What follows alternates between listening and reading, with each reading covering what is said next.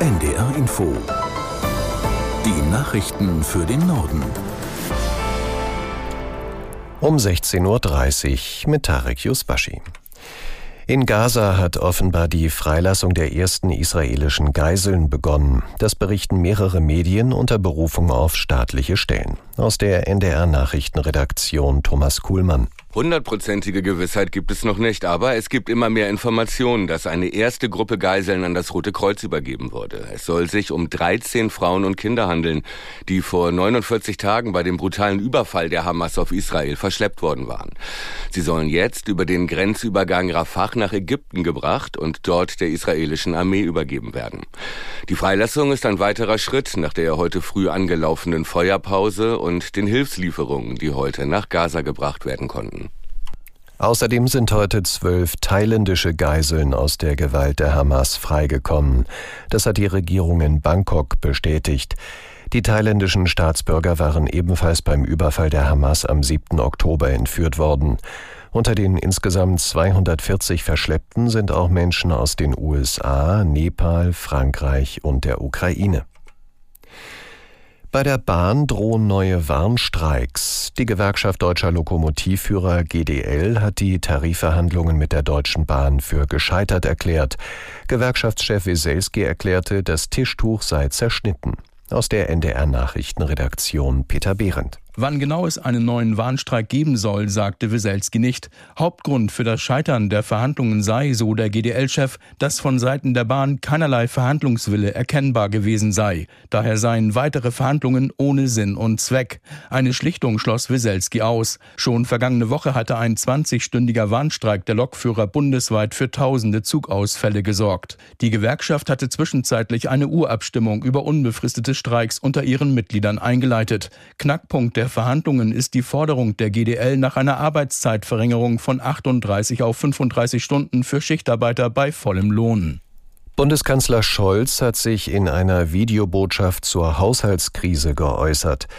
Die Bundesregierung halte daran fest, der Ukraine beizustehen, die Energiepreise zu dämpfen und den Staat zu modernisieren, sagte Scholz in der knapp drei Minuten langen Aufzeichnung.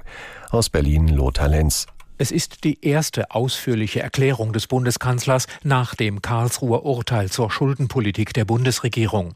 Viele Bürgerinnen und Bürger fragten sich jetzt, welche konkreten Folgen die Haushaltskrise habe, sagte Scholz und versprach, dass es Hilfen zur Deckelung der Strom- und Gaskosten oder zur Sicherung von Arbeitsplätzen auch weiterhin geben werde. Scholz kündigte an, dass er am Dienstag im Parlament eine Regierungserklärung zur Haushaltslage abgeben werde. Konkrete Hinweise, wo die Bundesregierung im kommenden Jahr sparen will, um die Milliardenlücke nach dem Karlsruher Urteil zu füllen, machte der Bundeskanzler nicht. Bundesfinanzminister Lindner wechselt einen wichtigen Mitarbeiter aus. Haushaltsstaatssekretär Werner Gatzer wird Ende des Jahres in den einstweiligen Ruhestand versetzt. Gatzer galt in Berlin als einer der einflussreichsten politischen Beamten. Er hat über Jahrzehnte die Bundeshaushalte mitverantwortet, schon unter Lindners Vorgängern Scholz und Schäuble. Sein Nachfolger soll Wolf Reuter werden, der aktuell die Grundsatzabteilung des Ministeriums leitet. Der Bundesrat hat einige vom Bundestag verabschiedete Gesetze gestoppt. So muss über steuerliche Entlastungen für Unternehmen und eine Beschleunigung von Genehmigungsverfahren im Vermittlungsausschuss neu verhandelt werden. Die Länder bemängeln eine unfaire Verteilung der Kosten. Auch über den sogenannten Klinikatlas muss der Vermittlungsausschuss beraten. In dem Atlas sollen Interessierte Informationen finden, welches Krankenhaus welche Leistung anbietet. Die Länder verlangen Nachbesserungen bei der Ausgestaltung des Vorhabens und zusätzliche Finanzhilfen des Bundes. Abgelehnt hat der Bundesrat auch Neuregelungen im Straßenverkehrsrecht. Städte und Gemeinden sollten mehr Spielraum bei der Einrichtung von Busspuren und Tempo-30-Zonen erhalten. Ärzte fordern mehr Aufmerksamkeit für Menschen mit Long-Covid-Symptomen. Es dürfe nicht sein, dass solche Patienten als hoffnungslose Fälle abgestempelt würden, hieß es auf dem Long-Covid-Kongress in Jena. Aus Erfurt Wolfgang Henschel. Menschen, die an den Langzeitfolgen einer Corona-Infektion leiden, müssten weiter am Berufs- und Alltagsleben teilhaben können.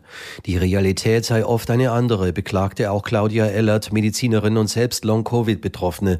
Ihren Angaben nach werden Patienten häufig am Arbeitsplatz oder in der Schule stigmatisiert. Ihre Symptome wie Erschöpfung oder Konzentrationsstörungen würden nicht ernst genommen. Laut Andrea Stallmach vom Universitätsklinikum Jena müssen auch die Strukturen ausgebaut werden, um Long-Covid-Patienten zu betreuen betreuen, etwa mit der Schaffung von Long-Covid-Zentren. Der frühere Spitzensportler Oscar Pistorius soll auf Bewährung freigelassen werden. Das teilte die südafrikanische Justizvollzugsbehörde mit. Der wegen Totschlags verurteilte, unterschenkelamputierte frühere Leichtathlet soll demnach Anfang Januar aus der Haft entlassen werden. Er hatte 2013 seine Freundin durch die geschlossene Badezimmertür erschossen.